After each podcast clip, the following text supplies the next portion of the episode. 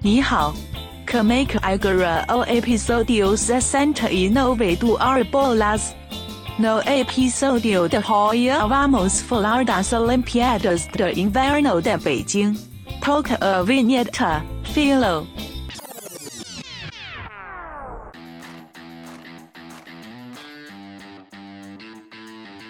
Xixi, Maria! Começa agora o episódio 69 do Hora Bolas, a história do mundo levada na esportiva. Eu sou o Fernando Tancredo Tanque. Nihao, eu sou o Felipe Lopes, o Filó, e eu tô aqui tremendo porque tem muita neve caindo. Uh, que frio.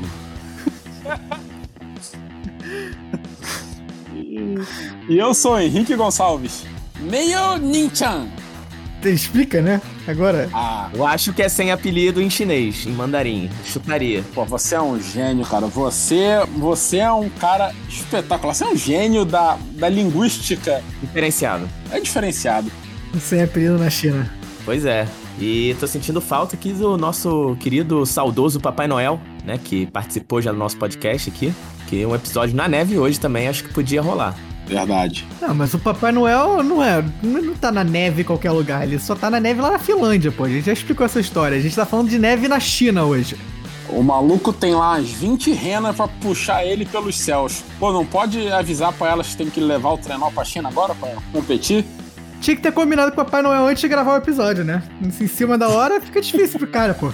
É, acho que ele é campeão aí de descida de trenó, que é uma das modalidades, entendeu? Mas tudo bem, né? O Tuck quer guardar essa imitação aí pra, pra grandes momentos apenas. É, só, só ocasiões especiais. Estamos falando isso tudo porque justamente o tema do episódio de hoje são as Olimpíadas de Inverno e também as Olimpíadas de Inverno de Pequim, né, que estão sendo realizadas agora em 2022, do dia 4 de fevereiro ao dia 20 de fevereiro.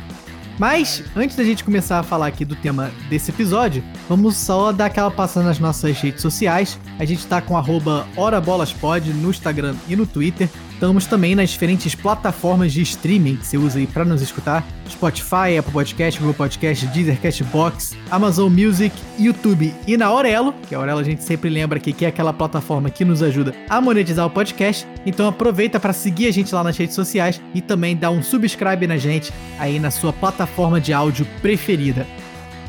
Mas então, passando aqui para falar do tema desse episódio, falar aqui hoje de Jogos Olímpicos de Inverno, especial aí Pequim 2022.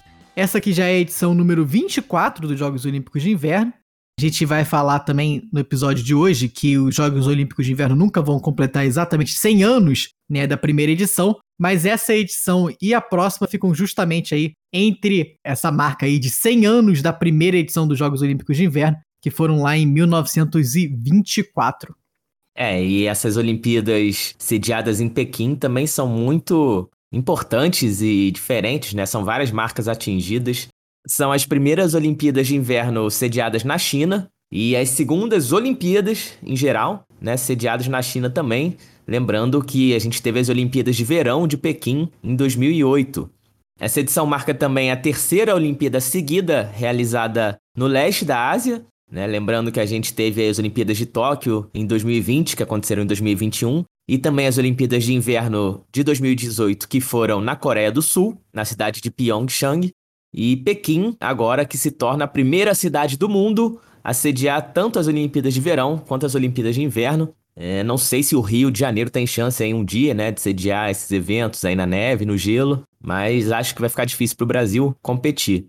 É, aquecimento global tá aí pra isso, né? O aquecimento tá aí pra botar neve no Rio, e né? É o contrário, né?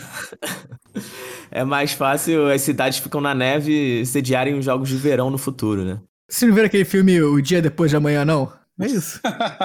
é, aí não é aquecimento global, é fim do mundo que chama. Eu acho que, pô, rola ali, você mete a nevezinha no Cristo, faz ali as pistas de esqui pra descer. Acho que rola, acho que rola. E são ao todo 3 mil atletas, divididos em 15 modalidades, sendo 8 praticadas no gelo e 7 praticadas na neve, né? Para quem não acompanha muito, tem essa diferenciação aí. E o nosso Brasil vai ter uma delegação com 11 atletas, que é um número pequeno, mas se você comparar aí com a maioria dos outros países, não fica tão atrás assim, só das grandes potências, né, do gelo e da neve. E essa também é a maior delegação latino-americana nas Olimpíadas. E desses 11 atletas aí, a grande estrela é a Nicole Silveira, né, que é a maior esperança de um bom resultado para o Brasil. Não sei se chega a ser esperança de medalha, né, mas ela pratica o skeleton, que é aquela descida de trenó muito louca e perigosa que você desce de frente com a cabeça. É, e essa que é a segunda maior delegação da história do Brasil nos Jogos Olímpicos de Inverno. Vamos com força e chupa a Argentina que a gente é melhor. E a Argentina tem só seis atletas participantes. Aí. Isso que eles têm Bariloche, tem neve, tem os Andes e a gente não tem nem onde treinar. Justamente, eles têm onde treinar. Os caras têm neve pra quê? De que que adianta ter neve se não sabe fazer nada? Antes da gente falar das Olimpíadas de Inverno, vamos falar um pouco do local onde elas vão ser sediadas, né? A China por motivos assim de tempo, a gente não vai falar da história inteira da China, já que ela começa uns 4 mil anos atrás. Né? Então, a gente vai focar na história moderna da China. A China ela viveu várias dinastias aí ao longo de quase toda a sua história, e a última dinastia, a dinastia Qing, ela acabou em 1911. A China até lá era um país bem agrário e bem meio que fechado em si, né? E não era uma potência do mundo como a gente conhece hoje em dia, mas ela já tinha 400 milhões de habitantes. Era uma potência aí em tamanho, só que não em força. Era subjugada pelos países europeus, pelo Japão, pela Rússia. E aí surgiu, então, em 1911, a Revolução Nacionalista. É, a Revolução Nacionalista derrubou a dinastia, né, derrubou o imperador, expulsou as potências europeias e o Japão também do território chinês. Foi conhecida aí como Revolução de 1911, ou Revolução Nacionalista, e dela surgiu o Partido Nacionalista, que tomou o governo provisoriamente. Só que, na verdade, o que se deu depois disso foi uma grande instabilidade na China aí por uns quase 20 anos.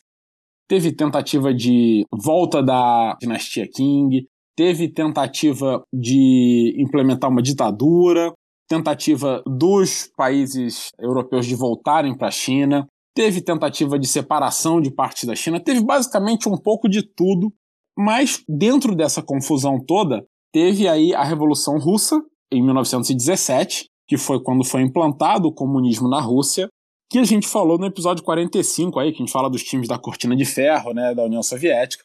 E o comunismo russo ele influenciou a China, vizinha, e com isso surgiu o Partido Comunista Chinês, aí pelos anos 20. Ele foi fundado por mais ou menos 50 pessoas, e entre elas estava aí Mao Tse-tung, que ia virar um dos principais nomes da história do mundo nesse período, nesse século, né, século 20 aí. Ele é quem começou a transformar a China. Bem, o Partido Comunista Chinês surgiu pequeno, e aí, essa confusão que eu falei da China, ela continuou por mais tempo. Teve, então, finalmente, em 1927, um levante comunista. Foi a primeira vez aí que teve um movimento significativo dos comunistas para tentar tomar o poder e tentar acabar com essa confusão aí na China. E a briga esquentou aí entre o Partido Nacionalista e o Partido Comunista. É, realmente era um de esquerda e de direita. E essa guerra durou mais uma década aí, até que veio a Segunda Guerra Mundial, o que meio que parou esse conflito inteiro, já que o foco era na guerra. E aí teve, na verdade, a guerra entre Japão e China, de 37 a 45. O Japão invadiu a China e basicamente dominou a China e massacrou os chineses nesse período. É, estimam que mais ou menos 20 milhões de chineses foram mortos durante a Segunda Guerra Mundial nessa parte separada que não é falada pelo resto do mundo, né? A gente fala muito da guerra do Japão, da Europa, dos Estados Unidos. É, eu só queria fazer um parênteses aqui, porque essa guerra do Japão com a China pode não ser falada muito no mundo, mas já foi falada aqui no Hora Bolas. Né? A gente falou da, das guerras sino-japonesas, quando a gente contou a história do Japão nos nossos episódios sobre as Olimpíadas do Japão, episódios 55 e 56. Foram várias guerras sino-japonesas, mas a gente citou também essa que ocorreu aí durante a Segunda Guerra Mundial. O Arabola já citou tudo o que aconteceu no mundo, né? Como vocês podem perceber claramente. Afinal de contas, já são 69 episódios, né? Tá chegando no fim aí das coisas que aconteceram no mundo pra gente contar. Eu ter que começar a inventar coisas que aconteceram aí. É, outros planetas, talvez. Também, né? A história de Marte, por exemplo, é sempre importante aí dos marcianos. É, mas voltando aqui aos chineses, a Segunda Guerra Sino-Japonesa, que aconteceu durante a Segunda Guerra Mundial, né? Ela acabou gerando meio que uma trégua entre o Partido Nacionalista e o Partido Comunista. para tentar enfrentar os japoneses e criar aí uma guerrilha mesmo. Não conseguem, só quando o Japão se rende aí em 1945 que a China é liberada e com isso volta também a guerra entre os dois partidos, o Partido Nacionalista liderado por Chiang Kai-shek e o Partido Comunista liderado por Mao Tse-tung. Dois grandes nomes, né? Não só marcados na história, mas bons nomes de se falar, né? Chiang Kai-shek e Mao Tse-tung. Exatamente. Eu lembro que eu ficava muito feliz nessa aula de história aí. e a gente que adora dar opções de nomes para vocês colocarem nos seus filhos, né? Se tiverem gêmeos, por que não Chiang Kai-shek e Mao Tse-tung? Isso, e são bons para trocadilho também. Os Estados Unidos ainda tentaram aí fazer uma conciliação entre eles, depois tentaram apoiar os nacionalistas do Chiang Kai-shek. A Rússia tentou aí apoiar o Mao Tse-tung e os comunistas, já que a Rússia em si, a União Soviética, era comunista. Mas a verdade é que todos eles estavam aí preocupados em muitas outras coisas no mundo, como por exemplo a divisão da Alemanha, e com isso os comunistas de Mao Tse-tung venceram, né? derrotaram os nacionalistas. A população também acabou apoiando muitos comunistas, já que eles defendiam a reforma agrária. Isso levou uma grande massa chinesa a apoiar os comunistas e a isolar os nacionalistas. E aí, em 49, os comunistas invadiram Pequim, ou chegaram em Pequim, expulsaram Chiang Kai-shek e os nacionalistas de lá e foi assim que começou a Revolução Cultural Chinesa, que foi implementada aí pelo Mao Tse-tung, né? Começou com essa tomada dele do poder. E vale a pena dizer que Chiang Kai-shek e seus nacionalistas e uma boa parte aí da burguesia, né, dos ricos chineses, fugindo do comunista, abandonaram a China e foram para a ilha de Formosa, que é, na verdade, Taiwan até hoje. Se originou aí desses chineses que acabaram fugindo do Partido Comunista quando ele foi implantado. Essa briga de China com Taiwan é, segue até hoje. O Partido Nacionalista foge para Taiwan e funda um, um novo país lá no Taiwan que eles chamam de República da China né? Enquanto a China, que a gente conhece mesmo, é a República Popular da China. E isso até hoje é um problema diplomático no mundo todo, porque a China não reconhece a soberania de Taiwan e Taiwan também não reconhece a soberania do Partido Comunista na China. Então, todos os países do mundo é, são obrigados a reconhecer ou a China ou Taiwan. Eles não podem reconhecer os dois países. Por exemplo, se eu reconheço a China, a China não me permite que eu reconheça Taiwan como um país independente e vice-versa, né? Então isso é uma grande crise diplomática que segue até hoje. Claro que ninguém vai fingir que a China não existe, né? O reconhecer não é nesse sentido, né? Reconhecer diplomaticamente, é assim, né? Ou é um ou é outro. E até, já que a gente está falando de Olimpíada, o Comitê Olímpico Internacional reconhece a independência da República Popular da China, a China mesmo, e por isso Taiwan não é reconhecido pelo Comitê Olímpico Internacional. Então Taiwan, os atletas de Taiwan competem como Taipei chinês e competem até com um símbolo diferente que tem ali, é, não é a, a, bandeira de Taiwan, tem uns arcos ali da, dos Jogos Olímpicos, tudo isso porque não são né, reconhecidos como um país independente. É, e voltando então aí para a República Popular da China, ela que foi proclamada em 1 de outubro de 1949, quando aí Mao instalou né, o seu quase que reinado, mas enfim, o seu governo. E aí começou a era Mao Tse Tung e começou a grande mudança da China agrária e subdesenvolvida para a China que a gente conhece atualmente.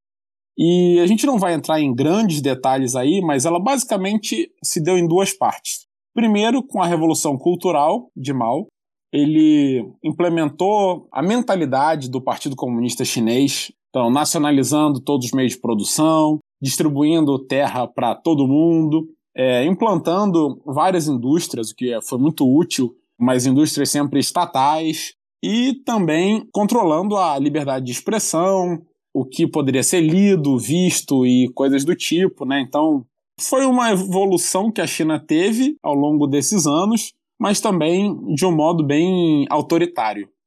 E claro que existiu oposição ao longo desses anos de Mao aí, é, ele acabou até saindo por um tempo e voltando ao governo, mas basicamente a era Mao Tse Tung durou de 1949, quando começou, até 1976, quando ele faleceu.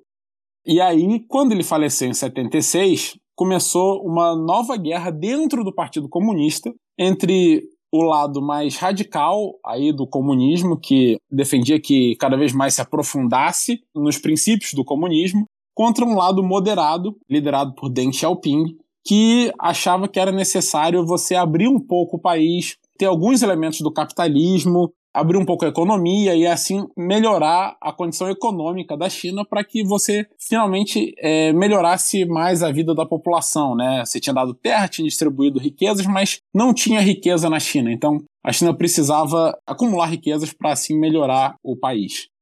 E aí, em 78, dois anos depois, Deng Xiaoping venceu essa batalha, assumiu o governo da China é, acabou expulsando e afastando do poder todos os antigos líderes e os aliados de Mao e mais radicais do partido e começou a fazer a abertura econômica do país e implantar o sistema que a gente conhece até hoje aí como o socialismo de mercado ou comunismo de mercado, mantendo uma boa parte da base comunista na China, mas aberta ao mundo, né, fazendo negócios com o mundo. E foi assim que o país finalmente começou a crescer Daí até hoje, na verdade, né, a gente vê o crescimento chinês. O PIB chegou a crescer 10% por ano, que é um número surreal, e voltou a ter relações diplomáticas com vários países da Europa, com os Estados Unidos, e se abrir para o mundo. E isso é muito relevante porque foi isso que fez também a China começar a ser uma grande potência mundial e atrair eventos importantes do mundo, como as Olimpíadas de Pequim de verão em 2008 e agora as Olimpíadas de Inverno em 2022. Tudo isso foi para contar por que a China está sediando os Jogos Olímpicos desse ano. Olha que coisa linda, né? Exatamente. Mandala se fechando perfeitamente aqui no, no fim da fala. Já te deu a deixa perfeita para você entrar na sua parte. É, eu, vou só, eu só queria fechar aqui a parte do Henrique é, dizendo que muita gente fala que o bem sempre vence, né? Mas lá na China o mal venceu, né? Espetacular. Ora, bolas murchas sempre vi. Mas no final, o mal perdeu também, né?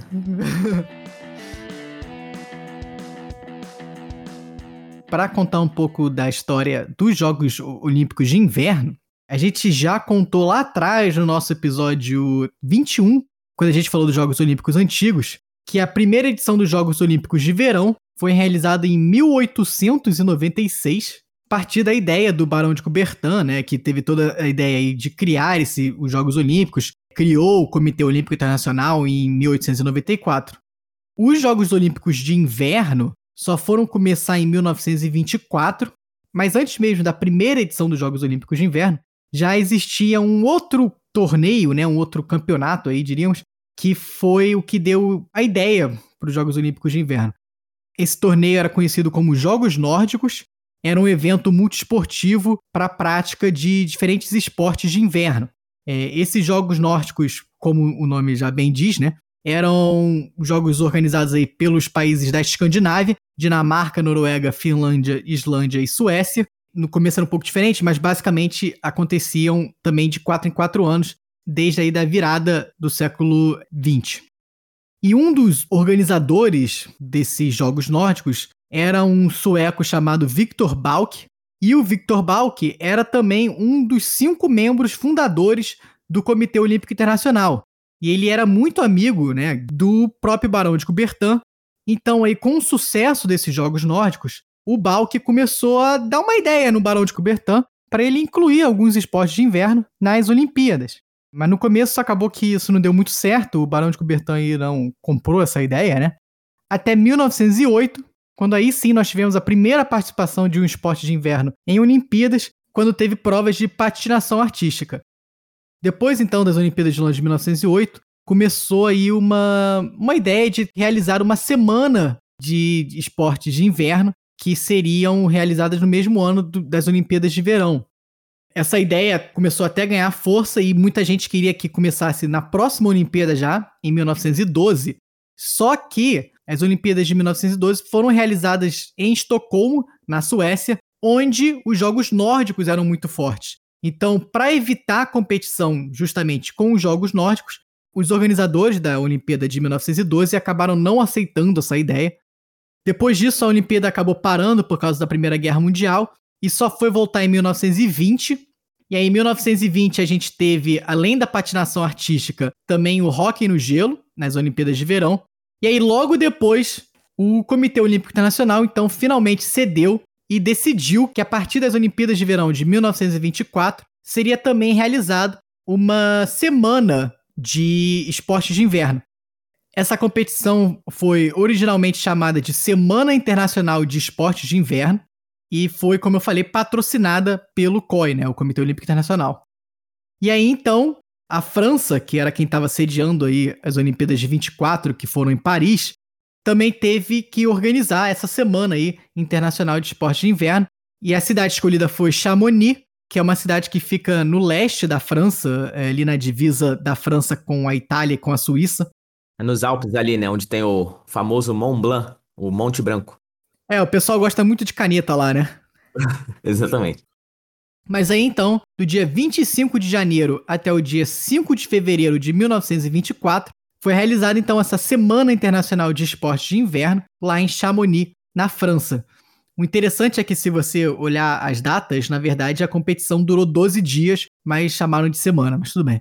Não chegou a duas semanas, né? Então, deram aquela arredondada ali. Podia chamar Semana e Meia Internacional de Esporte de Inverno. e aí, esse evento foi um grande sucesso.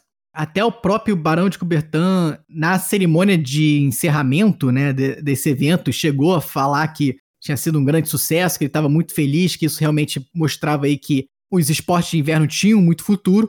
E já no ano seguinte, em 1925, o COI então decide criar os Jogos Olímpicos de Inverno, até retroativamente, né? Passam essa semana aí internacional de esportes de inverno que foi realizada em Chamonix, como sendo a primeira edição das Olimpíadas de Inverno.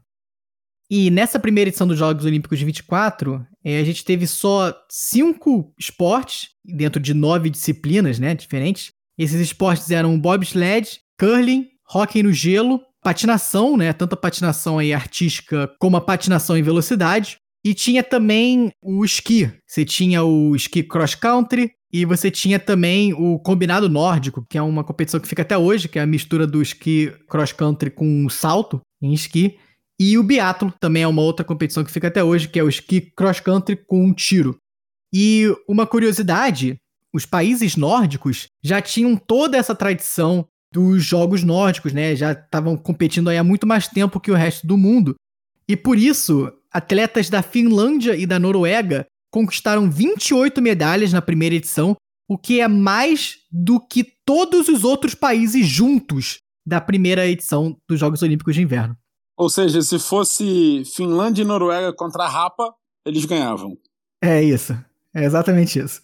E quem tava lá era o Papai Noel, né? Que não veio aqui no episódio hoje, mas com certeza ajudou bastante os finlandeses. aí, aí, agora pode ser que ele apareça, né? Falou de Finlândia. Certeza que ele carregou o time nas costas. Ou num trenó. Quem carregou nas costas foram as renas, né? É verdade. É, eu ia falar que o Papai Noel carregou o time no saco, mas aí eu achei que ia ficar um pouco estranho demais. Tá, com esse que vai nas costas, então tava certo desde o início, né? mas aí então, depois dessa primeira edição, os Jogos Olímpicos de Inverno foram um grande sucesso e continuaram ocorrendo de 4 em 4 anos, mas no começo eles aconteciam sempre no mesmo ano das Olimpíadas de Verão, as Olimpíadas mesmo, né? Até 1936, os Jogos Olímpicos de Inverno eram sempre organizados pelo mesmo país que estava organizando os Jogos Olímpicos de Verão, que na verdade nunca foram sediados na mesma cidade, mas sempre foram no mesmo país. E aí depois da pausa da Segunda Guerra Mundial, já em 48 foi quando pela primeira vez os Jogos Olímpicos de Inverno começaram a ser sediados em um país diferente, né, com o próprio processo seletivo, tudo isso separado dos Jogos Olímpicos de Verão. Os dois jogos continuaram sendo realizados no mesmo ano, até 1994. Então a gente teve em 92 os Jogos Olímpicos de Inverno de Albertville, na França, no mesmo ano dos Jogos Olímpicos de Barcelona, né, os de verão. E aí, logo depois, em 94, dois anos depois, a gente teve os Jogos Olímpicos de Inverno de Lillehammer, na Noruega, que foi então a primeira vez que teve essa separação aí, né, entre os dois Jogos Olímpicos e agora a gente tem eles intercalados, né? Então você tem Jogos Olímpicos de Verão um ano, depois de dois anos você tem os Jogos Olímpicos de Inverno, depois de dois anos você tem os Jogos Olímpicos de Verão, e assim por diante. O que acaba ficando até mais legal, né? Você consegue acompanhar a Olimpíada aí a cada dois anos. É, com certeza, né? E lembrando que, seguindo aí o calendário do Hemisfério Norte, os Jogos Olímpicos de Verão são sempre em julho, né? Enquanto os de inverno são agora em fevereiro, para aproveitar o inverno lá no Hemisfério Norte. É, até que um dia, né, vamos fazer aí no meio do ano, porque é para ter aqui no Rio de Janeiro, um lugar aí clássico que tá faltando nos Jogos Olímpicos de Inverno. Essa edição de 2022 é a 24ª edição dos Jogos Olímpicos de Inverno. O país que sediou mais vezes é os Estados Unidos, que sediou quatro anos diferentes, seguido da França, que sediou em três anos diferentes. E eu comentei aí, né, na primeira edição, que Finlândia e Noruega dominaram. Até hoje, o quadro geral de medalhas aí de todas as edições dos Jogos Olímpicos ainda é liderado pela Noruega, país com o maior número de medalhas em todas as edições dos Jogos Olímpicos de Inverno. E com isso a gente chega aqui na edição atual das Olimpíadas de Inverno, sediada em Pequim, e essa cidade que foi escolhida numa eleição em 2015, onde os chineses venceram por 44 votos a 40 contra o Cazaquistão, que queria sediar os jogos na cidade de Almaty. E desde essa decisão até atualmente, né, com o início já dos Jogos Olímpicos de Inverno, tiveram algumas complicações aí, principalmente em relação ao governo chinês e várias preocupações e controvérsias sobre acidentes diplomáticos, boicotes também, muito por causa do que é chamado de genocídio uigur, realizada aí pelo governo da China, que já há alguns anos detém cerca de um milhão ou mais de uigures e outros muçulmanos na região noroeste do país, ali na província de Xinjiang. E os uigures, na verdade, são um povo de origem turcomena, uma população que habita ali várias partes da Ásia Central, e eles vivem aí na China há muitos anos e têm vários confrontos com o governo chinês. Então, esse genocídio uigur, junto com outras preocupações em relação as situações de direitos humanos e feitas aí pelo governo chinês, que é muito fechado em algumas situações, né, e acaba tendo esse passado contra os direitos humanos, geraram alguns boicotes. Não chegou a ter países que não foram participar dos Jogos Olímpicos, mas tiveram bastante reclamações, e o principal dele foi um semi-boicote aí dos Estados Unidos, que estão participando dos jogos, mas eles disseram que não enviariam né, nenhum dirigente para esse evento em protesto por causa de todas essas situações do governo chinês. É, isso não impede que os atletas participem, mas eles tentaram aí mudar algumas condições em relação aos jogos. Em contrapartida, a China também protestou contra os Estados Unidos, afirmando que o departamento americano tinha pedido para retirar funcionários e seus dependentes da embaixada e dos consulados americanos na China. Foi uma confusão, depois o ministro chinês também reclamou com o Comitê Olímpico Internacional, dizendo que os Estados Unidos estavam tentando intervir nos jogos. É aquela briga, né, que vem aí desde muitos anos atrás entre Estados Unidos e China, país mais liberal contra o conservadorismo aí comunista. Enfim, muita coisa em jogo, mas em termos de esporte, pelo menos não foi afetado, né? Os atletas estão lá. Esses Jogos Olímpicos que vão ter 15 modalidades, Tanque já citou algumas aí, mas tem o biatlo, que é o esqui com tiro, tem o combinado nórdico, que é o esqui cross country com o salto de esqui, tem o curling, tão querido aí pelos brasileiros, com o pessoal com a vassourinha, várias modalidades de esqui, o esqui alpino, esqui cross country e o esqui estilo livre. A gente tem também o hockey no gelo, três tipos de patinação: patinação artística, a patinação de velocidade e a patinação de velocidade em pista curta. Tem também o salto de esqui, o snowboard, para quem gosta aí dos esportes mais radicais, e temos ainda três modalidades de descida de trenó. O luge, que é o pessoal sentado lá no trenózinho, o bobsled, aquele trenó maior, né, como se fosse um carrinho que vai todo mundo abaixado, e tem o skeleton, que é um dos mais malucos de todos, que é um trenó, só que você vai sozinho, de cabeça para frente, assim, descendo muito veloz, e o pessoal se machuca feio. O esqueletão da massa, para nós brasileiros aqui. É, o curling continua sendo aí o melhor esporte do mundo de inverno. Ah, tá. Pelota basca, obviamente, é o melhor esporte do mundo, né? A gente já sabe disso. É, mas acho que o esqueletão aí agora vai ser um forte concorrente. E o Brasil, que é um de 91 países que vão participar dos Jogos Olímpicos. E a gente tem dois estreantes, né? O Haiti e a Arábia Saudita, né? Quem diria um país tão pobre aí como o Haiti, também caribenho, né? Do calor, e outro país lá do deserto da Arábia Saudita, mais dois novos representantes nos esportes de gelo e neve. E repetindo o que aconteceu em Tóquio, né, a gente vai ter a Rússia participando como Comitê Olímpico Russo, né, o famoso Comitê Olímpico Russo, que todo mundo ama odiar, por causa aí dos escândalos de doping já há muitos anos lá na Rússia, né?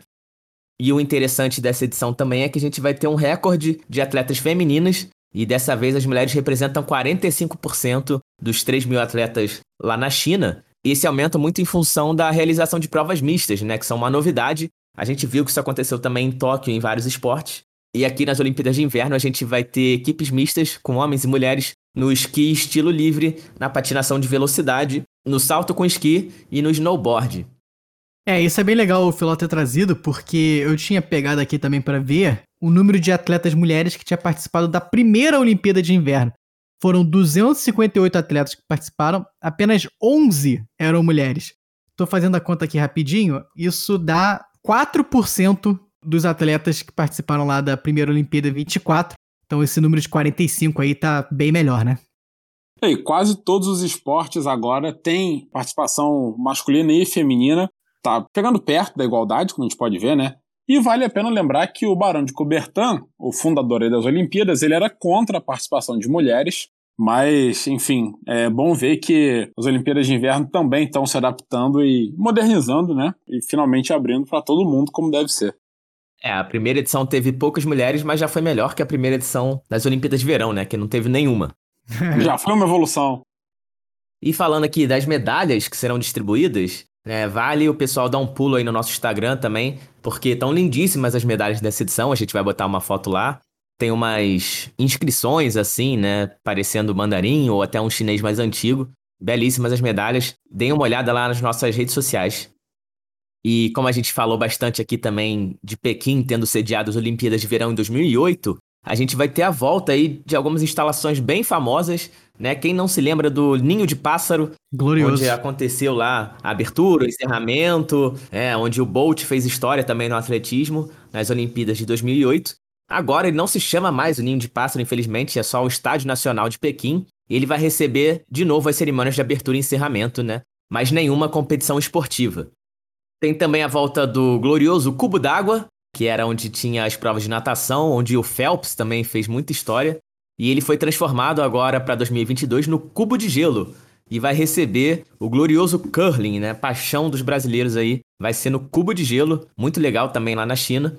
O cubo de gelo que é cubo de gelo durante o inverno, aí no verão ele derrete e vira cubo d'água. Aí depois congela de novo é cubo de gelo. É, não precisa nem mexer em nada, né? Já tá pronto lá, é só chegar e jogar o que for. A piscina congelou, você joga curling em cima. E se fosse aqui no Rio, seria o cubo de vapor d'água, né? Já ia ter evaporado. Exatamente.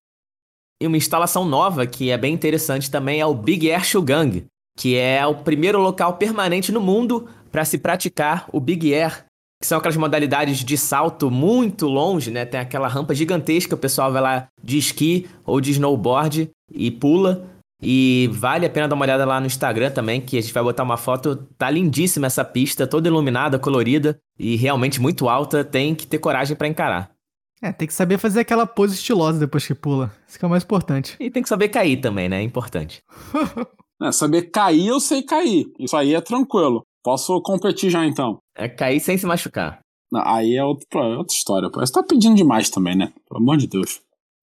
E para fechar aqui sobre a edição de 2022 dos Jogos Olímpicos de Inverno, queria trazer só mais algumas curiosidades. Como a gente sabe, a China, uma nação aí super rica e despontando na tecnologia.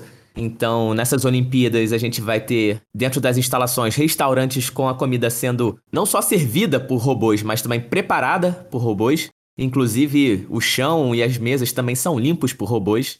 É, realmente a modernidade é atingindo os clássicos Jogos Olímpicos. E tem também um trem-bala ultramoderno lá em Pequim, que foi feito especificamente para as Olimpíadas. Ele atinge até 350 km por hora e ele permite um deslocamento de 194 km em apenas 50 minutos, né, para você passar aí entre as zonas da cidade de Pequim, que tem as diferentes modalidades. E falando um pouco aqui dos atletas, né, a gente tem a brasileira Jaqueline Mourão, classificada para disputar o ski cross country, e com essa participação ela se torna recordista entre todos os atletas brasileiros em participações olímpicas, seja de verão ou de inverno. Ela vai para sua oitava Olimpíada, deixando para trás aí o famoso Robert Scheid, né, da vela, a jogadora de futebol Formiga e o Rodrigo Pessoa do hipismo. Todos eles participarão de sete Jogos Olímpicos e a Jaqueline Mourão chega agora a oito, ela que tem história tanto no verão quanto no inverno, né? Ela participou em Atenas 2004 no ciclismo mountain bike, aí foi para as Olimpíadas de Inverno em Turim 2006 no esqui, depois voltou para o verão em Pequim 2008 no ciclismo. Em 2010 ela voltou para o esqui em Vancouver. Aí ela pulou, foi direto para a próxima Olimpíada de Inverno em 2014. Em Sochi ela participou não só do esqui, mas também no biatlo, né? Duas modalidades. Aprendeu a tirar, além de andar de esqui continuou nas Olimpíadas de Inverno em 2018 na Coreia do Sul e voltou mais uma vez para as Olimpíadas de Verão em Tóquio 2020 no ciclismo e agora volta mais uma vez para o inverno. Realmente, essa aí não tem choque térmico, né? Vai do verão para o inverno e participa de tudo. Deve usar um, um, isolamento térmico aí muito bom, né? Ninguém segura. É, não fica doente nunca mais. O azar dela é que não inventaram uma bicicleta para andar na neve, né? Que aí sim que ela estaria feita. Fica a ideia aí né? Bota uma corrente ali no pneu, faz alguma coisa. Já vamos fazer essa patente aí, né? Resolver isso aí, garantir. É o triatlo de inverno, né? Você corre de esqui, depois corre de bicicleta e depois atira. E aí o Brasil seria uma potência, com a Jaqueline Mourão. Achei que você ia nadar na depois neve. Nada no gelo. É. Esse aí fica mais pra frente. E além da Jaqueline Mourão, outro atleta brasileiro que também participou de Pequim em 2008 e vai participar agora em 2022, em Pequim de novo, é o Jefferson Sabino, que lá no verão de 2008 praticava salto triplo e agora ele tá no bobsled, trenozinho lá com seus companheiros. E também uma modalidade que o Brasil tem certa tradição, participa mais tempo nos Jogos Olímpicos de Inverno. É uma das mais legais também. É, ele só não pode se confundir e tentar dar um salto triplo no meio do bobsled, né? Porque aí. É perigoso. Perigoso. Perigoso. Corre esse risco mesmo do cara se confundir no meio do bobsled e querer dar um pulo. É, tá baixadinho lá do nada, uma vontade súbita de levantar e dar três saltos, né? Na pista. nunca se sabe, nunca se sabe. E a última história legal aqui, que vem junto de uma dica de entretenimento, é que a gente pode ter aí o Jamaica abaixo de 0,2, quem sabe? Porque pela primeira vez, desde que a Jamaica começou a participar aí dos Jogos Olímpicos de Inverno, a seleção de bobsled está classificada para três modalidades. São duas no masculino, né, com dois e com quatro atletas, e uma no feminino, com uma atleta única. E para quem não sabe, essa história é muito famosa, né, que na edição de 1988 dos Jogos Olímpicos de Inverno, a Jamaica, conhecido por ser um país aí caribenho, com muitas praias e calor, classificou a sua equipe de bobsled masculino para as Olimpíadas e essa história virou um filme, né? O famoso Jamaica Abaixo de Zero, que é um filmaço, que foi feito cinco anos depois, em 93. Então fica aqui a dica pro pessoal assistir ao filme e quem sabe, se os jamaicanos não fizerem uma boa campanha, a gente não tem a continuação aí desse filme, o Jamaica Abaixo de Zero 2. Ou Jamaica mais abaixo de zero, ainda, né? Alguma coisa assim. Jamaica abaixo de menos dois. Daqui a pouco vai ser o Jamaica chegando no zero absoluto. Eu já tô querendo aqui fechar essa gravação, porque eu sei que tá rolando curling. Então quero ir lá assistir o curling, que o curling é sagrado durante as Olimpíadas de Inverno. Mas é, antes da gente fechar aqui, só dar aquela passada nas nossas redes sociais. A gente tá com HoraBolasPod no Instagram e no Twitter. E estamos também nas diferentes plataformas de streaming. Então vai lá, curte a gente, segue a gente e fica de olho aí na que a gente vai postar aí durante a semana. Com isso, então, eu agradeço aqui aos meus co-apresentadores do Gelo e da Neve. Obrigado, Filó. Obrigado, Henrique. Valeu, pessoal. Sigam aí a dica do tanque. E até o próximo episódio. Laijian. Tô dando uma varrida aqui no chão, treinando para participar aí das Olimpíadas de 2026 no curling. É, são quatro na equipe, a gente já tem três aqui no Hora Bolas. Acho que só aí fazer um concurso entre os ouvintes, ver quem pode ser o quarto integrante do Hora Bolas Curling Team. É, mandem seus currículos aí nas nossas redes sociais, arroba Hora Bolas Pod. Exatamente. É, vamos pro curling ou a gente chama o Jefferson Sabino para fechar o time e vamos pro bobsled, né? Mas cuidado pro Henrique não pular no meio do nada lá no carrinho. bobsled é mais perigoso que o curling, né? O curling é só ficar varrendo lá. É, eu vou ficar no curling mesmo. Eu fico lá torcendo por vocês. Ah, mas emoção. Vocês não gostam de adrenalina, pô?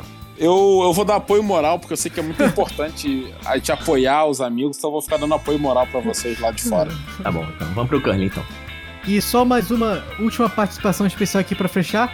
Ho, ho, ho! Vocês acharam que eu não viria, não é mesmo? Obrigado, Papai Noel, pela participação aqui para fechar o nosso episódio. Eu sabia! Ele veio! Finalmente! Ele chegou a tempo. Obrigado, Rudolf! Ele sempre vem, né? Ele sempre vem. É um bom velhinho, né? Sempre vem, sempre vem. Com isso, então, a gente fecha aqui o nosso episódio 69. Abraço e até o próximo episódio.